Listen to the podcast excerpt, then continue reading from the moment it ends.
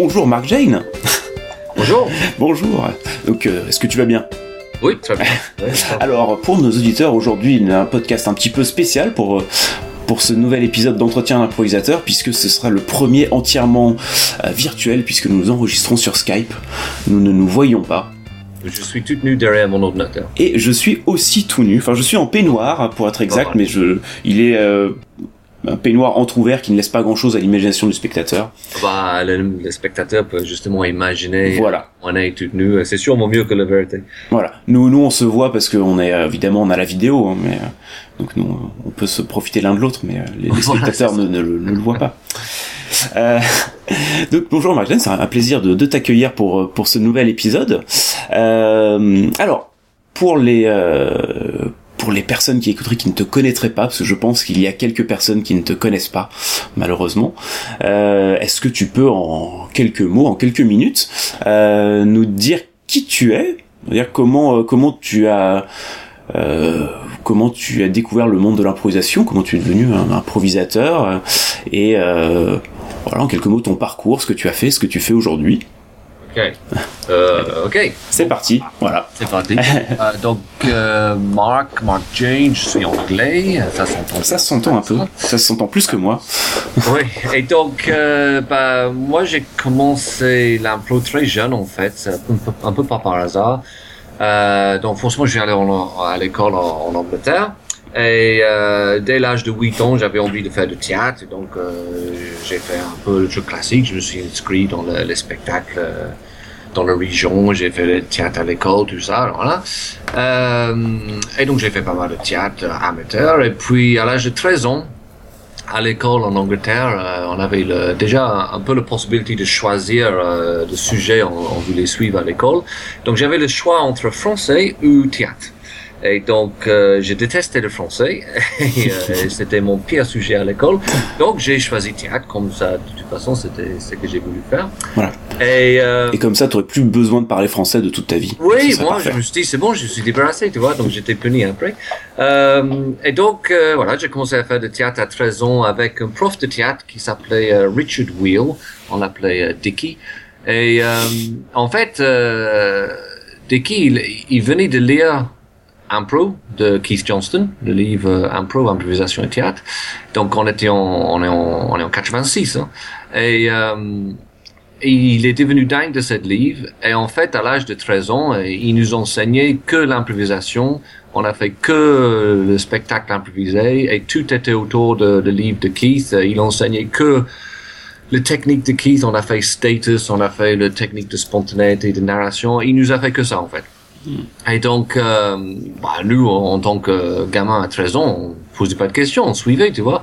Et, euh, et il nous a fait faire le truc de dingue, en fait. Je me rends compte maintenant, avec le recul, et, puis maintenant que j'enseigne aussi, à quel point il était un, très très bon prof, à quel point il avait extrêmement bien compris le technique et le, concept de Keith, parce que Keith c'est bien, mais c'est pas toujours facile à enseigner, en fait. Il y a beaucoup de gens qui, quand on lit le livre, mm me dit euh, oui ça me paraît évident euh, ils sont très excités. Et après quand ils mettent en pratique les exercices ça marche pas. Ou c'est mm. décevant et, et c'est assez fragile en fait euh, l'enseignement de Keith mais justement mon prof euh, Dickie Wheel il, il, avait vraiment vraiment bien compris le truc et il nous a fait faire le spectacle d'improviser. On a fait un spectacle autour de status. On est allé dans les autres écoles de demander les anecdotes sur le vie et reproduire ça sur scène. On, on a fait un spectacle 24 heures d'impro avec une seule histoire pendant 24 heures. Mm. Il nous balançait dans le truc assez hallucinant en fait. Et, et je te dis, en tant que gamin, on s'en rendait pas compte. Mais aujourd'hui, avec mm. le recul, je vois qu'il voilà, il nous a fait faire le truc assez fabuleux. Et donc, de l'âge de 13 à 18, 18 ans, j'ai fait que de l'improvisation théâtrale avec lui et que ouais. le spectacle improvisé. Euh, et on a fait ça trois fois par semaine. Donc, mm. j'étais complètement baigné dedans. Ouais. Donc, euh, c'est voilà, un pur produit, euh, pur produit Johnston, euh, du coup. Oui, oui, oui, Johnston, mais avec aussi avec, la vision de, voilà, de cette prof, Richard mm. Wheel, qui, qui lui-même était un personnage très intéressant et qui osait faire les choses assez dingues quand même à l'époque. oui dans, dans cette école au niveau de théâtre. Mmh, surtout que lui, du, lui n'avait jamais fait ça, du coup, c'est intéressant non, aussi. Non, c'est ça, mmh. c'est ça sa puissance. Il n'avait jamais fait ça. Il avait juste pris le truc en main. Il avait tout de suite capté. Donc, euh, donc voilà. Donc, euh, à dire qu'il m'a, il m'a, il m'a bouleversé la vie parce que c'est sûr que après ça, je, je regardais pas autre chose euh, et il m'a vraiment complètement baigné dedans et il est devenu un peu aussi pendant beaucoup d'années après pour moi un référence en tant que pédagogue comment mm. faire parce que j'ai beaucoup appris avec lui aussi sur comment gérer euh, les ateliers enseignés. Donc bon bref. Euh, jusqu'à l'âge de 18 ans, j'ai suivi ça et j'étais de plus en plus spécialisé à l'école euh, au théâtre. Et puis, on a fait aussi quelques théâtres de texte, des trucs comme ça, mais bon, c'était vraiment 80% de temps, c'était l'impro. Hmm. Et puis, euh, on était, après, je suis allé à l'université euh, à York. Et à York, j'ai suivi un cursus de cinéma, télévision et théâtre. Et donc là, je, je me suis fait le plaisir de faire deux, trois ans de, cinéma et télévision aussi, juste pour un peu changer de choses, en sachant que j'ai pas arrêté de faire de théâtre parce qu'il avait l'association de théâtre euh, euh à l'université qui produisait des spectacles euh, régulièrement. Et donc, j'ai participé à tous les spectacles. Et là, j'ai fait beaucoup de, spectacles classiques et de trucs contemporains, tout ça, etc. J'étais président de l'association la dernière année, bla, bla, bla. Et puis, j'ai pas arrêté de faire de l'impro aussi, parce qu'à l'université, j'ai donné le cours d'improvisation et j'ai enseigné ça. Et, et, euh, et, puis, avec un groupe d'amis, on utilisait souvent l'improvisation euh, pour créer les événements en ville ou faire les interventions euh, dans divers types de spectacles. Et donc, euh, voilà, on continuait comme mm. ça. Après, j'ai quitté l'université et puis j'ai commencé ma vie de comédien. Donc euh, là, j'étais comme un comédien normal, lambda, qui a du mal à manger et qui pour le casting.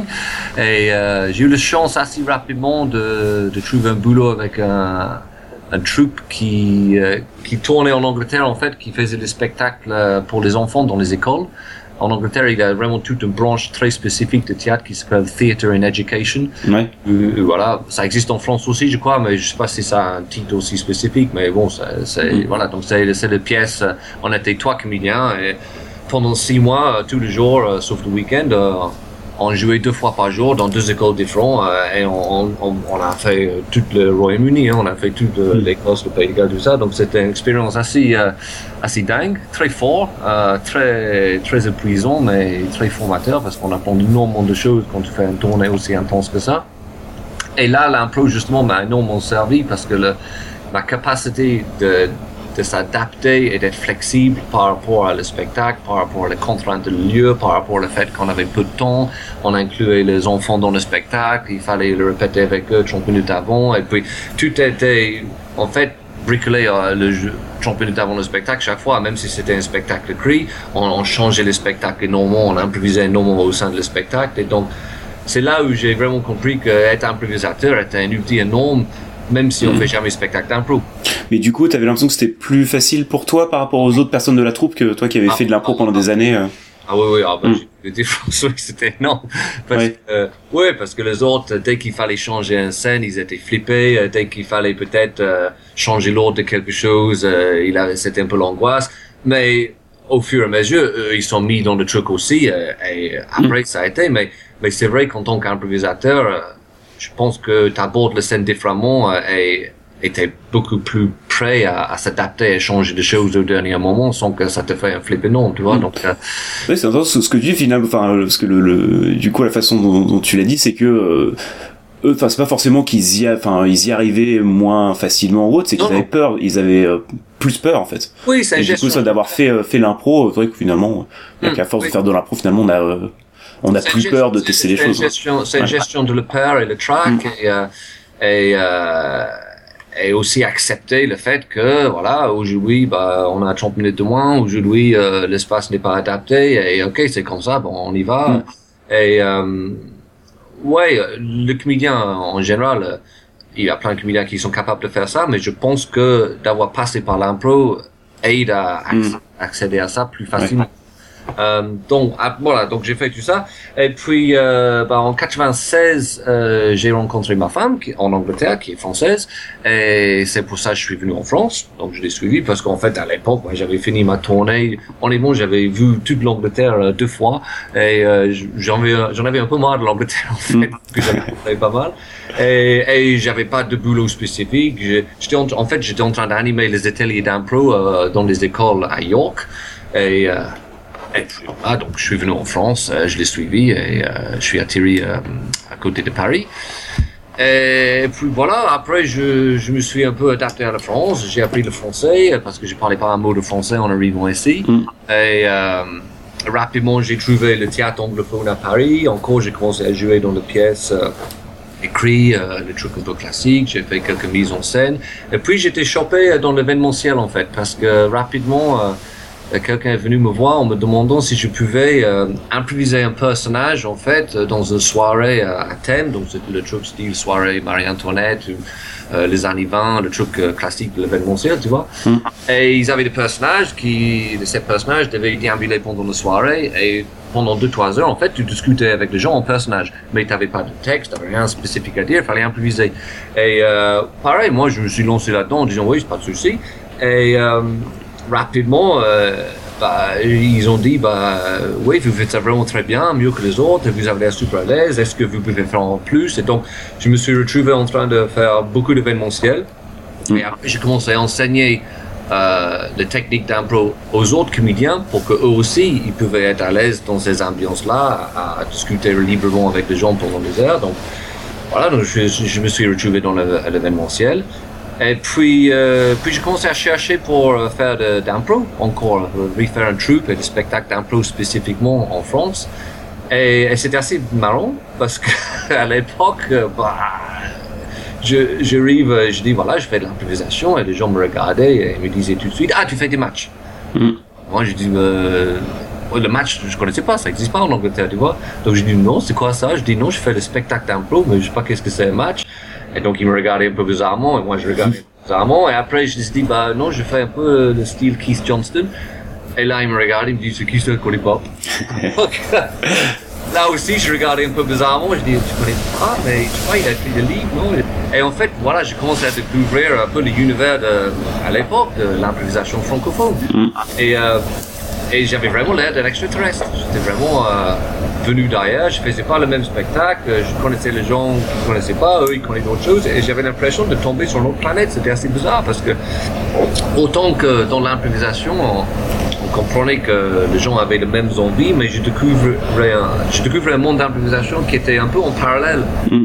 euh, celui dans lequel je vivais avant, et, et- et c'était assez, assez bizarre en fait. Je dis, ok, il y a vraiment autre chose, un autre univers ici, un autre logique. Ouais. Et c'est vrai que c'est bizarre à quel point ça s'est développé en, en parallèle. Et Je pense qu'il y a eu des influences ouais, du monde euh, francophone du, du match venu du Québec et euh, et euh, Keith Johnston euh, en Angleterre puis euh, qui a eu beaucoup de temps au Canada. Mais, euh, et bizarrement les deux, euh, enfin Ah, les deux avec des à peu près en parallèle en même temps avec des objectifs relativement similaires. Ouais. euh, qui ont Ah, quand bah, même c'est- réussi à rester, euh, Oui, c'est fou parce que c'est vraiment en parallèle en plus. Ouais. Et avec très peu d'échanges entre les deux pendant au moins euh, 20 ans, euh, les deux, les deux univers se sont euh, créés comme ça. Je, je pense bêtement, il y a un barrière de langue qui, qui, qui est Mm. installé, euh, qui, qui est bête et méchant, mais je pense Oui. que ça c'est pour beaucoup en fait, euh, qui aujourd'hui est un peu moins important. Et puis bon, ça a beaucoup changé depuis 10-15 ans. Puis bon, bref, Mm. j'ai- commencé à, j'ai joué ma première spectacle euh, en français. euh, en, euh, en 2000 en fait où euh, voilà je me suis dit bon allez on va essayer donc euh, forcément quand tu joues dans une langue étrangère euh, pour la première fois c'était un peu flippant mais c'était c'était une expérience intéressante et puis en 2001, euh, j'ai eu un coup de fil de quelqu'un qui me dit euh, écoute, euh, moi j'ai un petit groupe euh, de, des élèves, j'enseigne l'improvisation en anglais euh, à Paris. Mm. Euh, j'ai un petit école que j'ai monté, j'ai 5-6 élèves, j'aimerais bien faire un spectacle avec eux. Est-ce que ça t'intéresse de venir voir mes élèves et voir si tu veux euh, nous aider à faire un spectacle? Parce que euh, quelqu'un m'a dit que tu fais beaucoup d'impro. Et donc, je suis allé rencontrer cette personne, et ben, c'était euh, Florian Bartsch, euh, un Allemand qui, euh, avec qui je travaille maintenant depuis euh, 15 ans. Et je suis allé voir ses élèves, et voilà, c'était un groupe des élèves. et en plus, il m'a parlé de Keith Johnston, donc j'ai dit, ah putain, finalement, quelqu'un d'autre qui connaît Keith, donc ça c'était bien. Et puis j'ai vu ses élèves, je dis, ok, on va faire un spectacle avec. Et puis on a, on a créé The Improfessionals. Mm. Et donc en 2001, on a joué notre premier spectacle. Euh, moi, Florian, et puis euh, un Américain qui s'appelle Timothy Lone aussi, qui était à Paris à l'époque, qui aussi a travaillé avec Keith Johnston, et puis ses élèves.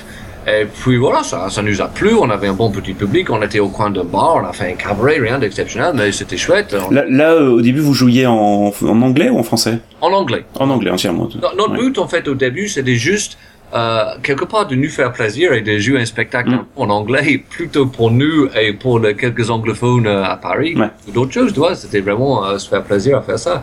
Ça a super bien marché et on a dit ok, on fait un autre et grosso modo on n'a jamais arrêté. Mm. Et donc euh, ça fait euh, 14 ans maintenant que qu'on joue le spectacle d'impro euh, et puis bon voilà, ça a beaucoup évolué depuis. Et donc ça c'était le début des Professionals et donc euh, bah, depuis avec les Professionals oui on a fait un paquet de trucs et euh, et on s'est rendu compte euh, après, en fait, que on avait vraiment quelque chose de différent. Et euh, assez rapidement, il y avait des, des francophones qui venaient nous voir, qui n'étaient pas du tout notre objectif au début. Nous, on faisait ça pour faire plaisir aux Anglais, tu vois. Et donc, on avait, mais on avait beaucoup de francophones qui venaient, et les improvisateurs qui venaient, et ils nous disaient, est-ce que tu peux nous dire euh, comment tu fais? Est-ce que tu peux enseigner ça? Parce que il, nous disait qu'il il voyait quelque chose de différent, il avait un autre esprit ou une autre logique sur scène, et il avait une autre approche, et ça les intriguait beaucoup. Et donc, euh, bah, à partir de là, bah, Academy, euh, notre école a commencé à se mettre en place beaucoup, et puis euh, nous, les professionnels, on, on commence à donner beaucoup plus de stages, et, là, les gens commencent à s'intéresser de plus en plus, et, tout est vraiment tout à fait un peu boule de neige à partir de là, en fait. D'accord. Et du coup, dans, dans ces euh, euh, dans ces dans ces ateliers, euh, toi, tu appliques directement genre, la, la méthode Keith Johnston. euh, tu pars tu pars vraiment de ça euh, Oui, oui, oui. euh, bah, ouais. Moi, de toute façon, euh, quand, quand je t'ai dit, moi, je suis baigné dans Keith. euh, Mm. Ma, ma racine, c'est Keith Johnston. Donc, euh, forcément, euh, je, oui, tout ce que je fais à l'origine, c'est basé sur Keith. Mm. Euh, après, il y a plein d'autres trucs aussi que, que j'ai rajouté et, et c'est c'est un mélange de, de plein d'influences. Oui. Mais, mais euh, oui, à la base, je suis Keith Johnston. Il n'y a aucun doute. euh, J'ai une racine là-dedans et ça, c'est vraiment, si je reviens à quelque chose euh, à la base, à chaque fois, c'est toujours la notion, la notion de Keith. Donc ça, c'est très présent. Et puis, et puis, c'est vrai qu'au début, nous, on, on, on parlait beaucoup de Keith Johnson. Comme personne ne le, le connaissait en France, bah, on parlait beaucoup de lui. On a essayé de le faire découvrir un peu. Euh, En 2003, on, on lui a fait venir. Euh, il, a, il est venu en 2003, il a fait une semaine de stage à Paris, et c'était la première fois que Keith est venu à Paris. Il n'avait jamais visité Paris avant dans sa vie. Donc, euh, donc ça, c'était assez, assez balèze, assez marrant. Et puis, euh, on a répété ça l'année après. En 2004, il est revenu pour une deuxième fois. Il a fait un- une semaine de stage encore euh, en 2004. Et là aussi, on a réussi à lui faire diriger un maestro. Mm. euh, c'était la première fois que quelqu'un avait joué un maestro en France. Donc, donc ça aussi, c'était assez chouette. Donc on a vraiment, oui, au début, je crois qu'on a beaucoup parlé de lui parce qu'on avait envie de partager ça. On avait envie que, que le- les gens découvrent ça. Et, et du coup, euh, chose que tu disais tout à l'heure, que les, les gens, en, en allant voir les, les Professionals, euh, euh, découvraient euh, un autre type de spectacle, une autre façon de faire. Ouais. Euh, euh, pour toi, enfin, qu'est-ce qu'il y avait vraiment de différent? Quelles étaient les différences principales entre euh, euh, ce que tu pouvais voir un spectacle comme ça et un spectacle d'impro, pas même pas, enfin, en dehors du match, hein, parce qu'il n'y avait pas forcément que des matchs non plus, même si ça reste le, plus connu. Euh, pour toi, c'est quoi la, la différence fondamentale qui faisait que les gens euh, voyaient vraiment quelque chose de, qui sortait de l'ordinaire? C'est bon, pas facile à dire dans un mot, mais Mm. je pense qu'il a un esprit de, de travail et de le- l'esprit de travail dans, ensemble et de construction qui euh, qui est pas nécessairement le même peut-être. Euh, et, et une liberté avec cette notion de l'échec qui, Mm. qui libère énormément euh, le comédien sur scène et, et fait qu'il y a une bienveillance et euh, une, une connexion avec le public qui n'est pas le même parce que le public une fois que tu mets en place cet univers et cet esprit d'échec et, et que ce n'est pas grave et qu'on s'amuse avec et que c'est à partir de là qu'on va créer les choses le public aussi euh, il- ils apprécient ça énormément et ils voient moins de gens, je crois, qui, qui essayent de travailler et qui essayent de, qui essayent de faire du bien. Mm. Ils voient plus les gens qui, qui font les choses et que parfois ça marche, parfois ça marche pas, mais c'est pas grave, on s'éclate avec. Et, euh. C'est, nuance, hein, c'est vraiment, Mhm. c'est, pas toujours facile à, à réussir non plus, mais je pense qu'il avait un peu cet esprit-là qui était, qui était différent, qui était pas nécessairement quelque chose qu'ils voyaient beaucoup avant. D'accord, ouais. Parce que euh, c'est ça que ce travail de l'échec, c'est un des euh, un des points dans Jones que je trouve le, le plus intéressant, mais que alors moi, dans ma formation euh, d'improvisateur, pas du tout une formation de John Stone ou autre. Enfin, c'était euh, genre différentes influences, tout ça, mais on m'a jamais parlé de Keith Johnstone avant que que que je lise des livres, que je me renseigne un peu à côté. Mais et jamais eu ce tra enfin, je ce travail sur l'échec. Comment toi tu tu amènes comment tu amènes ça bah, en général, euh, qui que ce soit, euh, soit je, je, commence toujours avec qui il parle souvent de le fait que quand on enseigne de l'impro, il faut toujours commencer avec le peur. Donc, euh, la première chose que je travaille dans toutes les premières séances et les premiers exercices, c'est beaucoup d'exercices autour de cette notion de plein de jeux où on va rater, on va foirer, on va pas réussir, on va, on va toujours être confronté à le fait de ne pas bien faire, mais dans un, un, un, esprit, une notion ludique où c'est pas grave, on s'amuse avec et, on va se casser le gueule sans cesse en fait. Euh, et, et, plus que tu peux travailler ça au début, plus que tu peux commencer à aborder cette notion de l'échec et le peur de l'échec et le peur qui fait que dès qu'on monte sur scène, on a peur de pas suffisamment être intéressant ou de pas réussir ou de pas être drôle. Et petit par petit, on peut commencer à enlever ses peurs et, ses barrières pour accéder derrière à un vrai domaine de, de liberté et créativité. Mais c'est pas quelque chose qui, ça, va dépendre des élèves. Hein. Il y a des gens mm. qui le captent très rapidement et qui sont très rapidement très libres et, qui dépassent ça rapidement. Et d'autres, ça va prendre des semaines, des mois, peut-être des années. Hein. Il y a des gens où ça prend beaucoup de temps parce que c'est pas facile. Euh, on n'est pas programmé euh, pour faire ça. En tant qu'adulte, euh, notre cerveau, il cherche la stabilité, hein, il n'aime pas l'instabilité. Et en, en impro et en théâtre en général, hein, quand j'enseigne aux, aux comédiens, je, je, le dis, le théâtre, ton travail en tant que comédien, c'est de chercher l'instabilité sur scène, chercher la, la vulnérabilité. Euh, c'est là où on est le plus intéressant et le plus frais et le plus euh, empathique euh, et on a une connexion plus forte avec le public. Mais, mais bon, pour aller là-dedans, il faut que chacun dépasse pas mal de ses barrières pour, pour se laisser ouvrir à cette vulnérabilité sur scène. Hmm. Je sais pas si j'ai bien répondu à la question. Oui, oui, bon, pas... non, c'était euh, juste un, petit, euh, une petite parenthèse euh, comme ça. C'est vrai que c'est euh, qui nous insiste beaucoup sur sur cette notion d'échec. C'est pas forcément évident d'amener d'amener ça. Alors après, j'insiste donc j'insiste pas mal dessus en atelier. Évidemment, toujours voilà, de, jamais chercher à réussir un exercice, euh, limite de chercher à la rater, pourquoi pas, si, euh, si ça vous fait plaisir. Euh, de tout ça, c'est vrai que euh, ouais, c'est quelque chose que moi j'ai pas eu dans ma, dans ma formation. Et euh, c'est vrai que je pense que c'est quelque chose qui qui m'a manqué. Je me suis je, me suis dit un peu trop tard en lisant en me disant ah oui mais c'est vrai ça.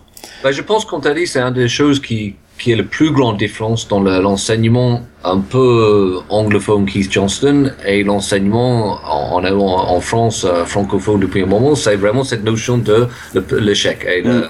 le, notre relation avec l'échec, l'échec et euh, oui, ça, ça c'est un des, des, grandes différences dans l'enseignement, ça c'est sûr. Mm. c'est une différence, euh, ouais, une différence culturelle entre le, euh, entre la France et euh, l'Angleterre, les États-Unis. Oui, hmm. euh, alors, euh, du coup, pour continuer un petit peu, du coup, sur sur Keith Johnson, mais sur une euh, euh, une, une, note un peu un peu différente euh, de ce dont on a parlé pour l'instant. J'ai alors j'ai cru voir, tu me dis si je me trompe, sur Facebook, euh, passer le fait que je pense que tu, tu organisé ou tu jouais dans le premier spectacle de Transmasque en France. J'ai vu quelque chose comme ça passer. Ouais. Euh, alors, parce que du coup, j'avais vu un petit peu de, j'ai eu l'occasion vraiment du Transmas. J'en ai vu sur scène une fois. Bah, c'est, euh, j'avais vu euh, Gain Production à Paris l'an dernier. Et ils mhm. avaient fait un, euh, ils avaient eu un stage avec, je ne sais plus son nom. Steve Jarrett. Avec Steve, ouais. Euh, et, du coup, euh, ils avaient fait un petit bout de, de spectacle avec, euh, avec des masques. Et euh, alors du coup, je, je veux que tu me parles un petit peu de, bah, de et, euh, et, et le rapport avec Keith Johnstone. Euh, en, en, fait, le masque, c'est quelque chose que Keith a rencontré très tôt quand il a enseigné de théâtre, même avant qu'il a commencé à travailler vraiment, vraiment les exercices d'improvisation et tout ça. il a fait ça, je crois, alors si je me trompe, je sais pas, je vais avoir un des experts de Keith qui va me dire non, c'était pas à cette époque-là. C'est pas, grave. Voilà. Personne vérifiera. Dis une date au hasard. Ça, je vais dire, je crois que c'était dans les années 50, 60. quand il était en Angleterre, il y a un de ses collègues, qui, George Devine, qui lui a dit, écoute, moi, je travaille pas mal avec des masques, j'ai une lot de masques, je veux m'en débarrasser, je te montre ce que ça fait et après tu me dis si ça t'intéresse. Et donc George avait mis un masque euh, un de ces transmasques. Donc le transmasque spécifiquement, c'est plutôt le, demi-masque, le masque qui ne couvre pas tout le visage en fait. Euh, c'est le masque où le, le bouche est libre, donc le masque peut parler et faire le bruit. Après, il y a aussi le masque plein qui couvre entièrement le visage. Et, mais c'est vrai que quand, spécifiquement, si on parle de transmasque, c'est plutôt le demi-masque ou le, le notion hmm. trans est, plus fort. Mais bon, le deux aujourd'hui, on, on oui, parce que euh, juste rien que le nom, euh, le transmasque, c'est vrai que, enfin, en France, enfin, on parle juste de masque tout mhm. court. Euh, c'est pourquoi ah, bah, parce que c'est une façon de travail assez spécifique. Parce que mm. quand, Keith a découvert le masque que George a mis, et il était un peu flippé, il a trouvé ça un peu hallucinant, et puis George lui dit, bah, voilà, si tu veux prendre le masque, fais quelque chose avec. Et donc Keith a commencé à expérimenter avec les masques, et il a créé un peu son propre technique euh, pour utiliser le masque, pour activer le masque, pour euh, développer le personnage de masque. Il s'est un peu débrouillé tout seul en fait, euh, avec ses masques et un peu avec le petit bout qu'il a vu de, de George. Et donc, euh, il a inventé sa propre façon de faire. Et, et dans l'univers de masque, il y a plein de, techniques de masque. Il a le comédien, il a le masque neutre, il a, je sais pas, il a des 10 000 façons de faire le masque. Et donc, Transmask, c'est un de ces techniques. C'est une approche, une façon de faire. Euh, pour euh, bah, créer un personnage masqué, en sachant que dans le masque, toutes les techniques de masque, ils sachent tous, tous à faire la même chose, c'est de, c'est de faire en sorte qu'on crée euh, un être qui, qui, qui n'existe que dans le présent. Le masque fonctionne dans l'instant présent. Le masque vit dans l'instant présent. Il n'est jamais dans le passé, jamais dans le futur. Que ce soit un demi-masque ou un masque plein, euh, le travail, c'est en fait de se nourrir de, de, chaque instant et de créer à chaque instant et de vivre chaque instant le plus pleinement possible en fait. Mm. Et donc forcément, ce travail-là, quand il a commencé à travailler l'improvisation, bah, ça a nourri son travail d'improvisation et c'est très complémentaire. Parce que l'improvisation, logiquement, si on travaille bien, si on est vraiment dans la spontanéité, ben, on vit l'instant présent.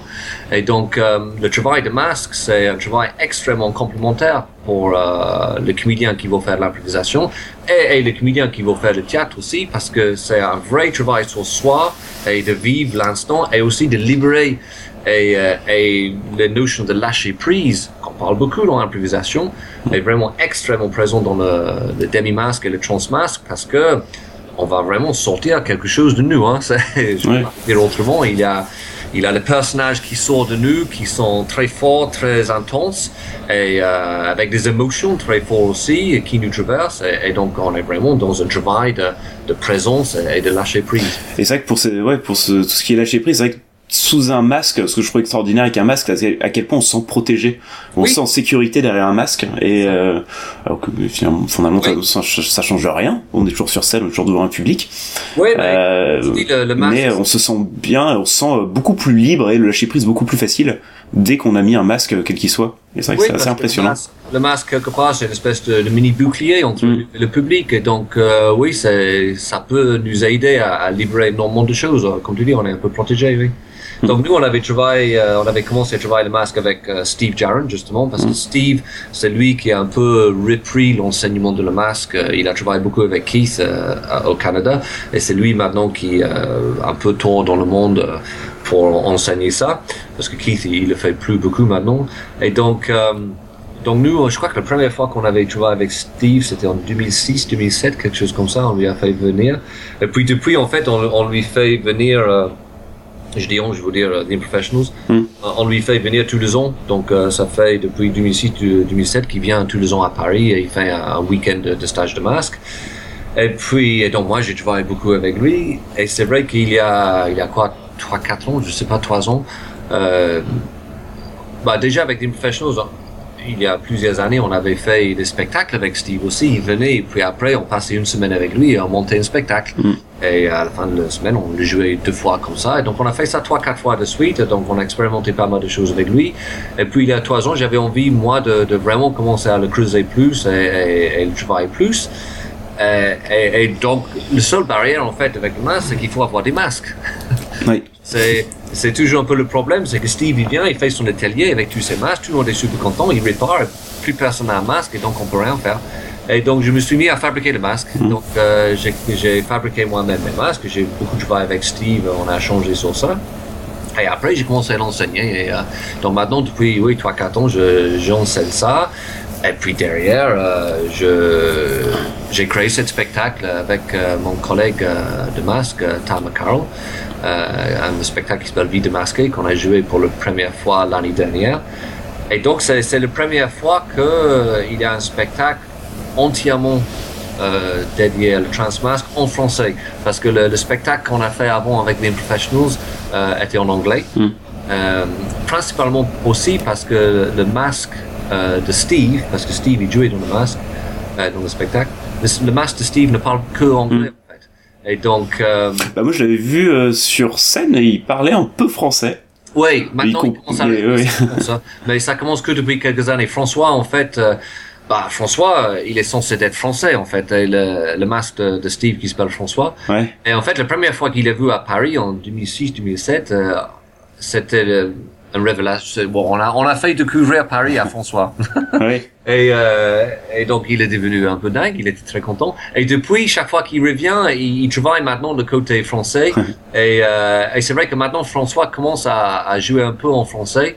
Euh, il n'est pas complètement bilingue, mais oui, il commence à le faire. Mais à l'époque où nous, on jouait le spectacle, il parlait que en anglais et il commençait tout juste à expérimenter un peu le français.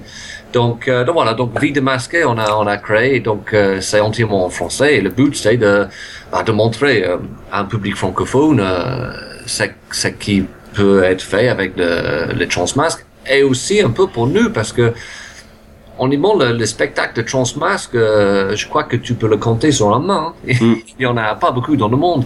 J'ai parlé avec euh, Frank Totino, qui, euh, qui est un des acolytes de, de Keith, qui a travaillé avec Keith depuis, euh, je sais pas, 30 ans, je crois. Et, euh, et lui, euh, il enseigne le Transmasque aussi. Et, et il me dit, euh, même au Canada, aux États-Unis, en Angleterre, tout ça, il a très très peu de spectacles qui jouent vraiment uniquement avec des transmasques et qui mettent ça sur scène. Et, et surtout que nous, on essaie aussi de...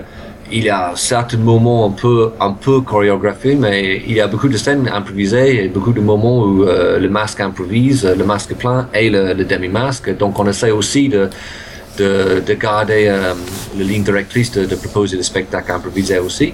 Et donc voilà, donc c'est un peu un, un premier, on va voir ce qui se passe. D'accord.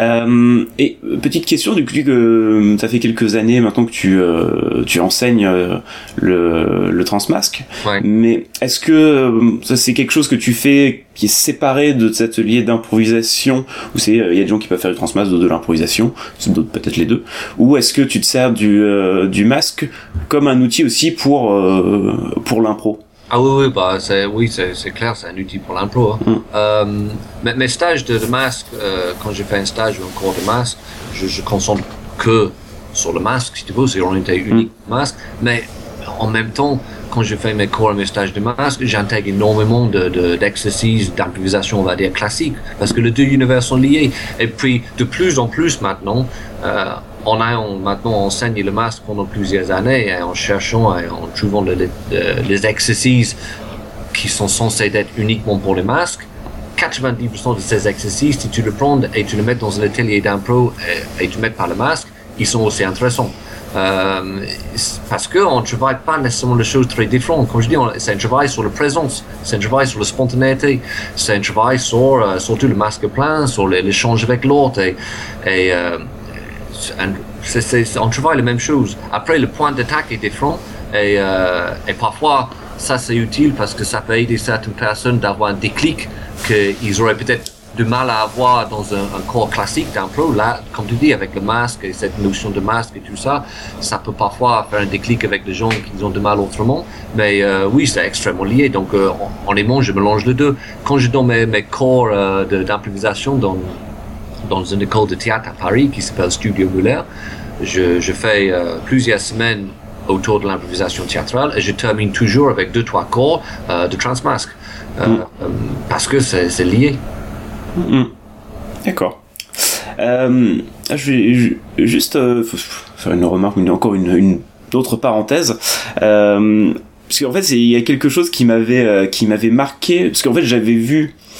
Euh, je crois l'an dernier, j'avais vu le le spectacle donc à Paris où il y avait Steve Jaren et qui qui avait euh, fait donc il y avait une partie masque et une partie aussi sans sans masque et euh, et j'avais vu toi t'étais descendu à Lyon pour faire ton spectacle trio peu de temps après ouais. Ah, ça se et j'avais remarqué juste ça, ça, ça m'avait marqué cette similitude entre vous deux sur un point particulier c'était le le rapport avec le public ah, oui. qui était euh, très particulier enfin qui sortait de ce que elle a l'habitude de voir en impro parce que euh, donc Steve était sur scène et il comprenait pas forcément bien ce que les autres lui disaient en français.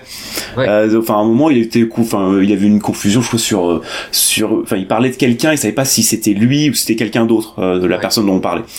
Et du coup, il s'est retourné vers le public et il a posé la question au public en disant mais c'est moi, c'est euh... ouais. Et il y a tout le monde au public qui a oui oui c'est toi, c'est. Euh... Et après les gens limite dans le public qui lui, euh, euh, enfin de temps en temps il, il regardait le public euh, et public confirmait, euh, les gens qui lui euh, qui lui confirmaient des informations qu'il avait pas bien saisies. Ouais. Euh, chose que assez rarement dans d'autres dans d'autres types de spectacles donc qui, qui ont un doute et qui vont demander au public de confirmer quelque chose. Et je trouvais que tu avais un peu ce, ce- toi cette même euh, cette même approche dans le spectacle euh, trio où euh, dans ce spectacle tu prends euh, on parle, un peu de spectacle après je pense. Mhm. tu prends deux personnes du public qui ont jamais fait d'impro tu fais un spectacle une histoire d'une heure avec eux. Euh, et euh, tu fais aussi du coup le narrateur de l'histoire derrière ta petite machine à écrire virtuelle.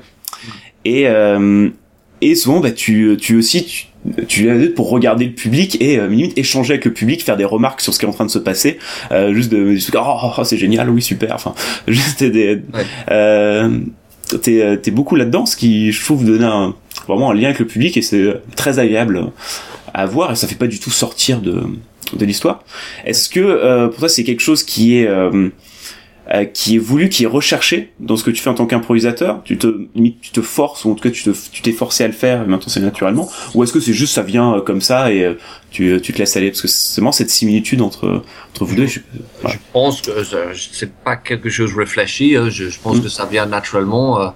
je- C'est vrai que oui, j'aime bien avoir un, un rapport très complice avec le public, euh, mais je, je pense pas que je fais quelque chose spécifiquement pour le forcer ni l'imposer. Ça vient naturellement, Mm. mais mais encore, je pense que ça vient naturellement parce que bah, Steve c'est pareil. En travaillant cette logique de de l'échec et, et, et le prise de risque et la vulnérabilité. Euh, L'exemple que tu donnais avec Steve là, c'est très juste, c'est que il se met en position de quelqu'un très vulnérable. Il, il montre sa faiblesse, Hmm. Euh, mais il le montre sans souci et sans problème et en, en souriant, tu vois.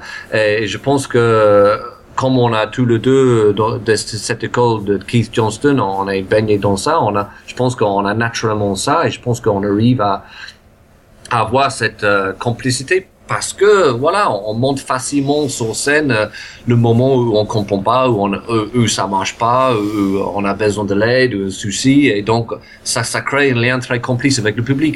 Euh, et quand le public voit que ça ne dérange pas, que c'est pas un Mm. problème pour lui, euh, on s'amuse avec. Euh, je me souviens un, un des spectacles que j'avais fait de trio euh, euh, à Paris. Je, je- j'avais, je sais pas, l'histoire se passait à à Kilimanjaro ou je sais pas quoi machin. Je sais plus c'était. Bon, c'était dans un, pays euh, lointain. Euh, le public avait choisi justement le, le pays. Et à un moment donné, moi, je en tant que narrateur, euh, je sais pas, je disais oui, il prenait l'avion et il partait pas. Et en fait, je me rendais compte que j'avais aucune idée où, où cet lieu était sur Mm. sur quel continent. Et j'ai balancé un truc, je sais pas qu'est-ce que j'avais dit.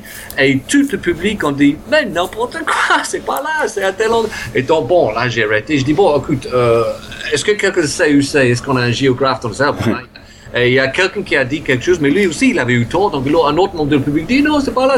Bon, on a, on a arrêté le spectacle pendant deux minutes pour se mettre d'accord sur où c'était. Et, et moi, j'ai bien rigolé avec eux. Et après, on a repris. Mais, mais pareil, c'est, c'est un moment complice où je montre mes failles, je montre que je sais pas, je montre que je comprends pas moi-même et je suis nul en géographie et tout le monde s'amuse avec. Et après, on repart dedans. Mais, mais je pense que, oui, je pense que c'est sympa d'avoir cette complicité avec le public. Ouais. Non, Et euh, je suis juste en train de penser, je me demande si s'il y a un- peut-être un, euh, une influence du masque aussi, parce que le, le masque est dans un lien direct avec le public, toujours euh, euh, va exprimer ses émotions en regardant le public, va toujours Ouais. donner au public et avoir ce effectivement le, masque bah, comme le clown enfin s'il se passe un truc sur scène enfin il comprend pas il va regarder le public enfin c'est vrai qu'il y, a ce quatrième mur qui est, qui est beaucoup plus mince que, que dans d'autres disciplines, donc je faisais peut-être aussi un, euh, une influence de, de ça. Oui, je, je mm. pense qu'en travaillant le masque, oui, on, on, on, ouvre un peu plus à cette sensibilité aussi, surtout mm. le demi-masque. Le masque plein, ils ont un rapport avec le public, mais le demi-masque, euh, comme ils parlent et que eux, le, le, barrière, la scène, euh, ils voient pas du tout. Hein, donc ils sont dans le public très facilement s'ils veulent. Mm. Euh, donc, bah, de toute façon, en comédia, en comédia, c'est les demi-masques. Euh, le... Donc c'est sûr que le masque, en travaillant le masque, on voit aussi cet lien très fort avec le public parce que le masque existe à travers le public. Hein. Mm. Ça n'a aucun sens de mettre ton masque tout seul chez toi pour le jouer tout seul. Hein. Oui. Ça n'a aucun sens du tout. Le masque vit pour avoir un public et ils adorent la relation avec le public. Oui. Mm. Euh, ok, alors du coup, euh, on va profiter, on va parler un petit peu de, ton spectacle trio, donc euh, j'avais vu sur Lyon euh, l'an dernier. Ouais, si on peut juste parler de, de trio, de pourquoi t'as as créé ce, ce spectacle, d'où d'où t'es venu l'idée, et puis je, je suppose qu'en parlant un peu de trio, on va sans doute peut-être dévier vers euh, vers Fogler et le voyage du héros, peut-être à un moment donné. Euh, voilà, bah, du coup, je te laisse la parole pour parler un petit peu de, de trio. L'idée à la base, c'est que oui, j'avais envie de, de, faire quelque chose, euh, on va dire en solo, euh, mais en fait, je suis pas fan de spectacles solo d'impro. Mm. Euh, c'est vraiment un goût personnel. J'admire les gens qui font ça et il a, il a les choses intéressantes et le spectacle génial, mais c'est vrai que moi, personnellement, ce qui m'intéresse à voir sur scène et, d'expérimenter de, de, sur scène, c'est l'échange. C'est l'échange dans le comédien. C'est de voir comment les gens euh, construisent ensemble et, et, se surprennent les uns les autres. Et je pense que le public aime voir ça aussi. Donc, en, me disant, bon, je vais faire un truc solo, je me dis, mais comment je vais faire un truc solo quand j'ai pas envie d'être tout seul? Et donc... Euh, j'ai commencé à imaginer plusieurs idées sur comment faire des spectacles avec le public en fait. Et en fait, j'avais quatre concepts. Et, euh, et donc j'ai lu un théâtre à Paris, quatre soirs de suite. Et en fait, chaque soir, j'ai expérimenté un de, de, ces concepts. Et mm. euh, juste pour moi, pour voir qu'est-ce que je trouvais. Et donc, le premier trois concepts, j'avais vachement travaillé. j'avais mm. bon travaillé les idées, j'avais amené les accessoires, le truc, j'avais bien chargé le truc. Et le quatrième concept, j'avais appelé Trio. Euh, et j'avais pas de tout travaillé le truc en fait. je, je, et, c'était moi et j'étais accompagné par ma musicien Peter Peter Corser. Oui. Et donc on arrive une heure avant le spectacle, je dis à Peter, écoute, euh, l'idée c'était de prendre deux membres de public et raconter une histoire. Et je dis, mais je sais pas, euh, je sais pas si on peut le faire. Je, je dis, je sais pas si je vais prendre euh, deux membres de public, faire une demi-heure, puis deux autres et faire une autre demi-heure. je sais, je sais pas. Je dis, je sais pas, écoute, on va voir. Il dit ok. donc, euh, donc on a lancé l'affaire et puis j'ai regardé le public qui rentrait et, euh, et je me suis dit, au dernier minute, je me dis bon, ça va être chiant de, de faire deux histoires et redémarrer le truc au milieu. Je prends deux personnes, je vais essayer de faire le. Et, euh, et juste avant, c'était vraiment euh, le, le, destin, si tu veux, mais deux semaines avant, j'avais euh, participé à le stage de Christopher Vogler euh, à Paris. Et euh, donc il a fait euh, une présentation de trois jours sur euh, sa vision de Le Voyage du héros de, de Joseph Campbell. Et, et ça aussi, je suis allé en reculant en fait. Parce mm. que la seule raison que je suis allé à la, le truc de Vogler, c'est que je l'ai fait gratuitement. C'est, c'était quand je suis intermittent de spectacle avec l'AFTAS, j'avais le droit à un stage gratuit. Et, euh, et, je pouvais faire gratuitement trois jours avec Vogler. Et honnêtement, j'avais entendu parler de le, le voyage du héros plein de fois et j'avais vu les gens qui essayent de mettre ça dans l'impro plein de fois. Et chaque fois, ça me paraissait super chiant, super contraignant. Et j'avais jamais vu un truc qui, qui m'inspirait où je me dis, ouais, je vois l'intérêt de ça. Bon, c'était gratuit. Je suis allé voir Vogler. Et, euh, et en fait, il m'a eu tout de suite. Au, bout de, au bout d'une heure, il a commencé et il a parlé, au début, il a parlé que de raconter une histoire dans une façon instinctive, qu'une histoire ça doit être organique, qu'une histoire ça doit se créer d'instant en instant. Et, j'avais l'impression d'entendre Keith Johnston en fait. C'était hmm. très bizarre. Et je me suis dit, bon, il a peut-être une truc. Et puis, bon, au bout de trois jours, euh, c'est bon, il m'a vendu euh, sa truc. Euh, je suis parti de là en disant, OK, le voyage d'héros, il a vraiment un, un truc fort. Parce que le voyage d'héros, si tu le travailles bien, tu le travailles pas dans une façon formulaïque et académique et structurée.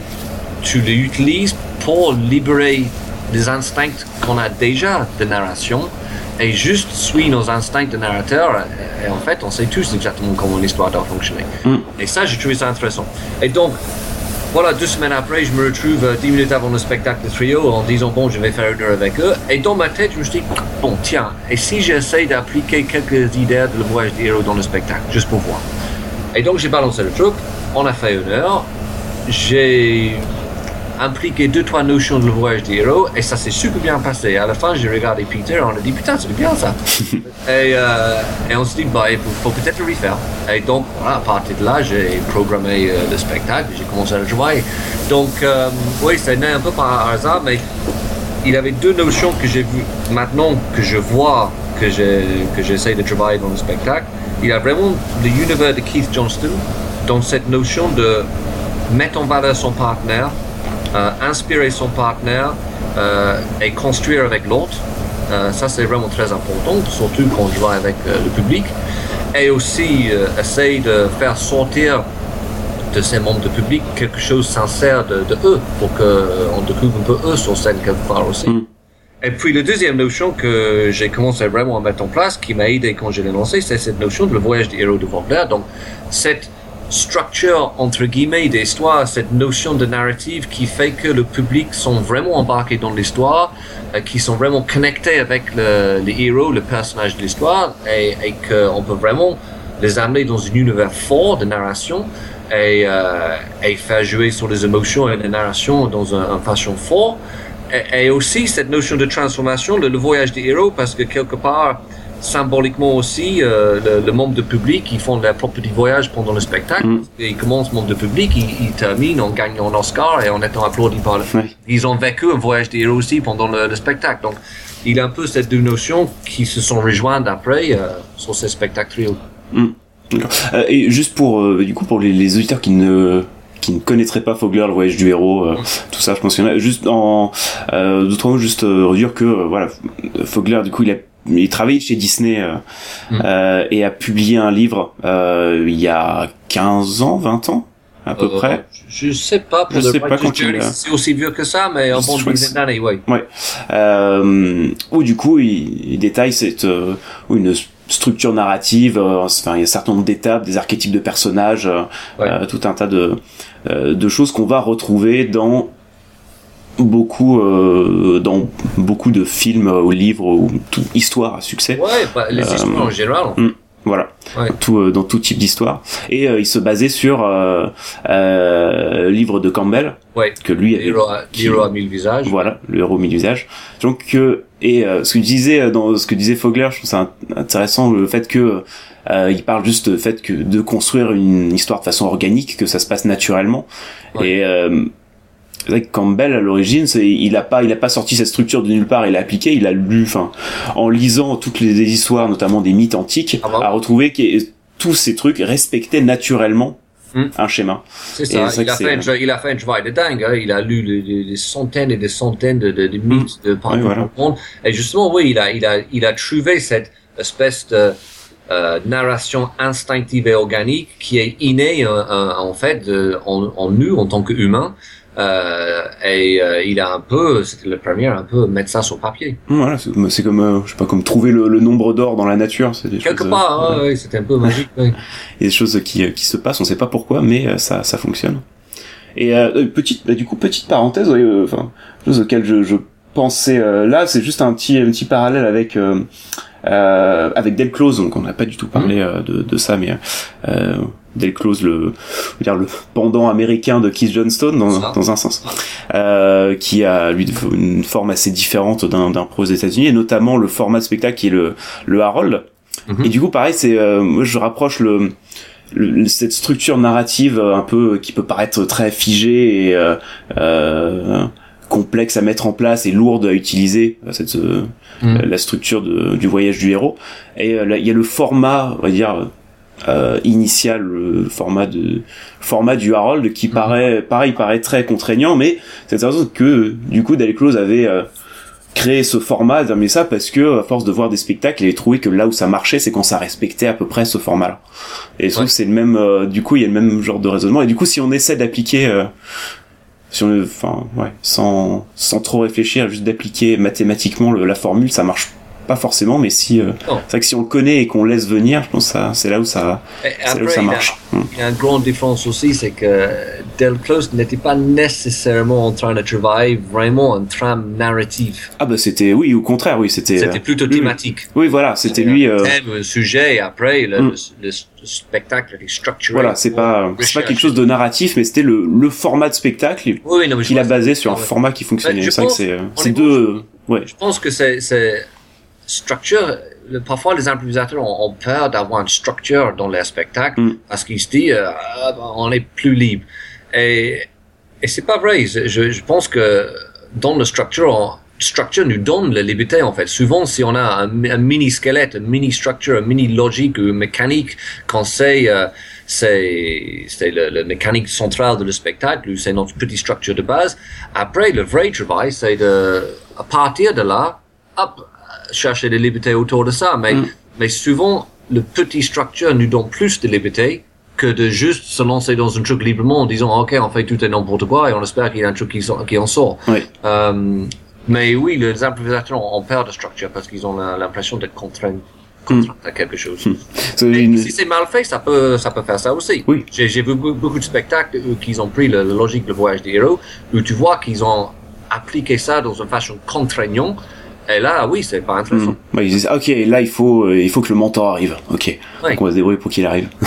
Ouais. Euh, ouais, en fait, moi, il y a juste une métaphore que que j'aime bien pour ça, qui marche à la fois pour la structure d'un spectacle ou pour la trame narrative. Je trouve aussi, c'est euh, euh, une façon de de rails que tu vas suivre, d'avoir d'avoir des rails pour la Ouais. structure de que ce soit pour la structure de l'histoire ou le format de spectacle ou autre, on a des rails qu'on peut suivre, Ouais. mais que euh, euh, qu'à à tout instant se permettre d'aller euh, d'aller euh, se balader dans les sous-bois à côté euh, et Ouais. en tout en sachant qu'il y a les rails qui on sait où ils sont on peut toujours y revenir quand on a besoin mais Ouais. euh, Et- mais peut-être qu'on va trouver d'autres rails dans ces sous-bois auxquels on s'attendait pas exactement euh, ça. mais euh, qu'on peut toujours revenir à ça si jamais on se sent perdu on se dit oh là Ouais. Bah, Revenir là-dessus, il ça a peut être ça lui-même aussi. une très bonne euh, analogie qu'il utilise. Il dit, pour lui, le voyage des héros, c'est euh, euh, comme euh, une carte, une carte routière. Hum, Et il dit, quand tu es dans une voiture, bon, avant l'époque de GPS, mais quand tu es dans une voiture et, et que tu conduis, tu ne regardes pas la carte, il n'est pas sous tes yeux tout le temps.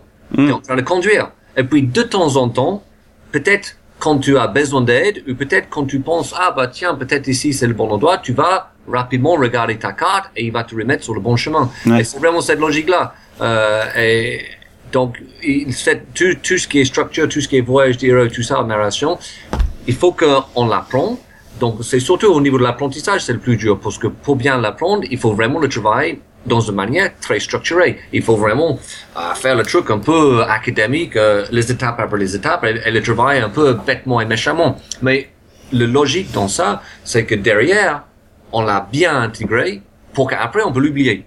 hum. Et une fois que c'est oublié, on est en spectacle, et puis à certain moment dans le spectacle, on va peut-être se demander, bah tiens, en fait, qu'est-ce qu'on fait maintenant? Et là, on peut sortir notre carte routière et dire, ah bah tiens, en fait, c'est ça. Mm. Dire- l'autre qui se passe, et ça m'arrive souvent en trio, c'est que il y a un truc qui se passe sur scène, ou une, une proposition qui est faite, et soudainement, je je peux pas l'expliquer d'autre que je ressens, je me dis, ah bah tiens, oh, on est à telle étape. Mm. Et, et comme maintenant je sais qu'on est à telle étape et je l'ai travaillé, bah je sais maintenant ce que je peux faire pour faire en sorte que cette étape fonctionne vraiment bien, tu vois. Donc c'est pour moi il, il faut l'apprendre, après il faut l'oublier et après il faut l'utiliser quand ça ressort. Ouais. D'accord. Euh, ok, merci. Et euh, merci pour ces petites précisions. Euh, le hum, dernier point concernant concernant Trio, c'est concernant le choix des hum, des personnes du public que tu prends pour monter sur scène, Ouais. puisque si je me trompe, mais si je si je ne m'abuse, tu les choisis avant le, le spectacle. Enfin, tu te essaies de te balader dans le public avant le spectacle pour rencontrer, discuter avec des gens, et du coup tu choisis Ouais. des gens avant le spectacle. Donc, euh, ouais, plus euh, comment tu comment tu les choisis et pourquoi? C'est marrant parce que c'est la question qui revient le plus souvent. C'est comment tu choisis le membre du public. Et, et le choix, en fait, c'est extrêmement simple. Comme tu dis, je, je, je suis là au, au début, euh, donc je vois les gens rentrer dans la salle et, parfois même à, Paris, euh, j'étais un peu habillé en, euh, euh, comment dire, garçon de salle. Hmm. Donc les gens pensaient que j'étais là pour le- les placer, donc euh, ils me, ils me tendaient des pièces et tout ça. C'est assez euh, donc, Ah, les Parisiens. Oui, oui, c'est- marrant. Donc, euh, donc moi, je refusais avec un grand sourire. Mais bon, Euh, mais bon le, logique de base, c'est simple. J'essaie de juste euh, dire bonjour, machin, discuter un peu avec les gens. Les gens qui te regardent dans les yeux et qui sourient et qui ont l'air sympas, c'est les gens que je choisis. Hmm. c'est pas plus compliqué que ça. Après, c'est ouais, c'est vraiment ça. C'est tu, tu vois dans les yeux des gens, euh, parfois juste en disant bonsoir aux gens quand ils rentrent, il y a les gens qui te regardent même pas à ce moment-là. Mais les gens qui te regardent avec les yeux bien ouverts et en souriant, bah, c'est probablement un, un bon choix de scène. Et, euh, et est-ce que tu évites à tout prix des gens qui ont déjà fait de l'improvisation? Ah, j'essaie, oui, parce que c'est le but du spectacle. C'est le, le rendu n'est pas le même. Parce que qu'est-ce que euh, euh, qu'est-ce qui pour toi changerait euh, si quelqu'un a déjà fait de l'impro, même ce sont peut-être euh, quelques mois, un an, euh, pas forcément quelqu'un qui est improvisateur depuis des années euh, ou autre, Ah. mais qu'est-ce qui euh, pour toi changerait dans, dans le spectacle Après, s'ils ont, bah, ça dépend s'ils ont fait euh, le- des, des années d'impro ou pas, mais, mais un improvisateur qui a déjà fait un peu d'impro, qui a déjà fait de la scène, déjà, il va être plus à l'aise sur scène. Mm. Euh, et donc, et ça se voit tout de suite. Et quelque part, le- la transformation va être moins fort parce que le- les vrais gens, au début du spectacle, on sent qu'ils sont un peu flippés. Tu vois, c'est, c'est quand même assez flippant. Et, et dans la première scène, le public va le ressentir aussi. Mais après, petit par petit, on va le voir se transformer, et se mettre à l'aise et commence à s'ouvrir et, et se lâcher. Et cette transformation-là est, est jolie à voir. Ah oui. Forcément, un improvisateur, bah, on aura moins cette transformation parce qu'il va être à l'aise de toute façon. Et puis, la deuxième chose, c'est que un membre de public, il n'a pas toutes les mauvaises habitudes d'un improvisateur. Donc, il va pas chercher nécessairement à, à, faire les choses drôles, intéressantes, originales ou être intéressant. Il va, il va probablement vraiment juste être lui ou elle-même et dire et faire les choses assez basiques et, probablement très sincères et donc probablement extrêmement utiles déjà à la scène et à l'histoire. Parce que aussi un improvisateur parfois il va peut-être en cherchant d'être intéressant faire quelque chose que l'histoire n'a pas besoin. Moi souvent sur scène c'est le membre de public en trio euh, qui me corrige sur ce qui doit se passer dans l'histoire.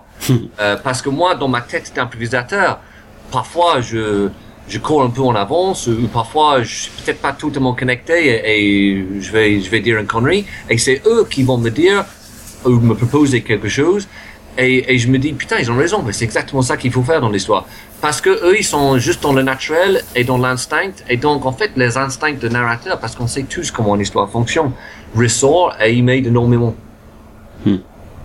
Donc en fait je, je compte sur eux souvent pour me rediriger dans l'histoire. Et c'est souvent ça qui se passe. Eux ils se rendent pas compte mais euh, souvent euh, il, il dit les choses et je me dis après putain ils avaient raison oui c'était exactement ça qu'il fallait faire. Et, et est-ce qu'il t'est arrivé de, de choisir, sans donner de nom, hein, euh, de choisir dans le public et euh, après le spectacle, même pendant le spectacle, dire oh là là, pourquoi j'ai pourquoi j'ai choisi lui? Oui une fois. Ouais. une fois j'ai Et tu, tu l'as joué combien de fois le spectacle? Oh voilà je l'ai joué euh, une soixantaine de fois maintenant D'accord. Mais une fois, oui, j'ai eu euh, un- c'était pas une mauvaise expérience, mais qu'est-ce que j'ai ramé. Hein? Oui, donc c'était un mec. Euh, c'est c'est très marrant parce que justement on parlait de comment on choisit le, le gens. C'était un soir où j'avais, euh, je sais pas, je jouais dans un petit théâtre, donc il avait une trentaine de places. Je crois qu'il y avait j'avais une vingtaine de gens dans le public, donc voilà, petit public. Et euh, par contre, il avait presque que les improvisateurs ou mes élèves. donc les gens que je connais et les gens qui font de l'impro. Ouais. Et, et en plus, il avait énormément de filles. Donc c'est sympa, mais bon, il me faut un mec. Et en fait, je, je regardais Peter avant le spectacle, je me dis, ah, je sais pas qui je vais choisir comme mec, parce que soit je le connais, euh, sinon il y a plein de filles. Et au dernier moment, il y a un mec qui est arrivé, qui était, voilà, que je connaissais pas. Et je le sentais pas. J'ai dit à Peter, je le sens pas du tout, mais j'ai pas le choix. Ouais. Et, et donc, je l'ai choisi. Et putain, j'en ai hein. Bah, parce que, oui, en fait, le mec, bah, il, je sais pas, il, il, a, il a pas trop compris, je crois. Et puis, dès le début, même avant le spectacle a commencé, parce qu'au début, je les assois, je discute un peu avec eux pour le mettre un peu à l'aise. Et, et tout de suite, lui, il a commencé à sortir le bon petit blagounette et, et il a essayé de, il a essayé d'être plus fort que moi, en fait. Il a essayé d'être plus drôle que moi et montrer aux gens que moi, je faisais n'importe quoi, j'ai une espèce de saltimbanque et lui, il était plus de... et il essayé d'être plus fort que moi. Hmm. Et euh, dès la première scène de spectacle, euh, j'ai commencé à jouer avec lui et pareil, il n'arrêtait pas de regarder le public et de dire euh, mais qu'est-ce qu'il raconte n'importe quoi, machin, et, et, et pas jouer le jeu, tu vois, pas se laisser aller. Et jusqu'au point où, dans la première scène, pour terminer la première scène, j'étais obligé dans l'histoire de faire en sorte que son personnage était assommé pour qu'il arrête de parler. Et, euh, mais, et après, bon, mais j'avais le fille aussi. et heureusement, la fille, elle était super. Donc, j'ai redirigé l'histoire rapidement sur le fille. Mais après, j'ai le remis dans l'histoire. Et c'était marrant parce que, encore, jusqu'à à peu près euh, le premier, le premier tiers du spectacle, il, il, il essayait vraiment de casser le spectacle.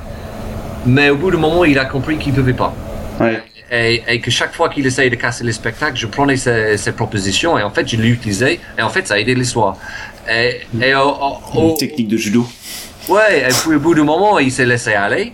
Et puis, euh, voilà, on a fait le spectacle. Le public n'a rien vu. Hein. Eux, et à la fin, ils ont dit, ah, super sympa, c'était vraiment chouette. Là, là. Et on a raconté une super histoire, et Mm. de souci. Mais putain, moi, j'ai ramé comme un.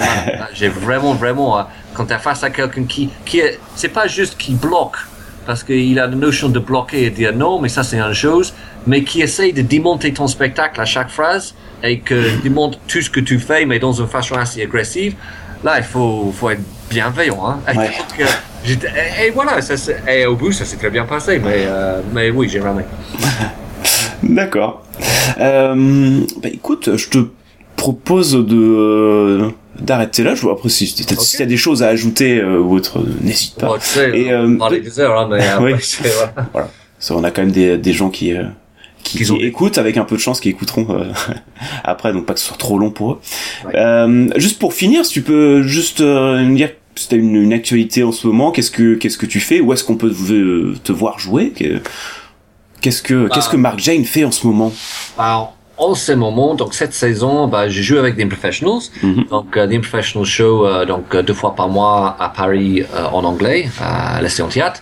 Euh, et on a plusieurs formes de spectacles. En fait, le spectacle, c'est pas des professional show, mais on change assez régulièrement le, le structure, la forme de spectacle. Et donc voilà, donc ça c'est à Paris toutes les deux semaines. Après, c'est jeudi, euh, je lance euh, Vie démasquée. Donc euh, Mhm. je vais jouer euh, six jeudis de suite euh, au Théâtre Pixel à Paris, euh, Vie démasquée, qui est donc euh, notre spectacle de Transmasque, un spectacle de Transmasque. Alors après, tu vois, tu dis ce jeudi, mais en fait, il faut savoir pour les spectateurs Ah que oui. là, nous sommes en train d'enregistrer à peu près quatre semaines à l'avance. Voilà, tu as raison. Donc- donc c'est en, en train de jouer. Donc je commence. le- C'est quoi le, le- Voilà, et ça s'est bien passé les premières représentations? Oh, c'était génial. On a, on a eu euh, un tonnerre d'applaudissements Ah, du bah. début à la fin. euh, Ils nous ont lancé le culotte. C'était fa- fabuleux. donc, euh, non, ça, donc, ça commence le 24 septembre et ça joue jusque le, ta, ta, ta, le 29 octobre. Donc, Ok. ça, c'est vie de masqué. Et puis, euh, à part ça, je vais reprendre trio à partir du mois de mai. Euh, Mhm. euh, aussi à Paris, euh, deux fois par semaine, lundi et le mardi, je vais faire euh, mai-juin D'accord. euh, toutes les semaines.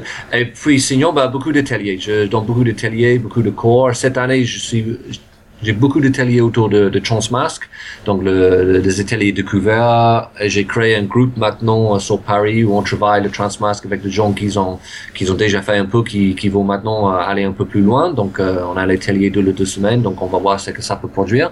Et puis, euh, beaucoup d'ateliers aussi cette année sur euh, euh, la narration en longue, longue forme et justement euh, l'utilisation de, de voyage des héros, Vogler et, et le moyen d'adapter ça à, à l'improvisation et, et, euh, cette notion de narration en longue, longue forme. Voilà.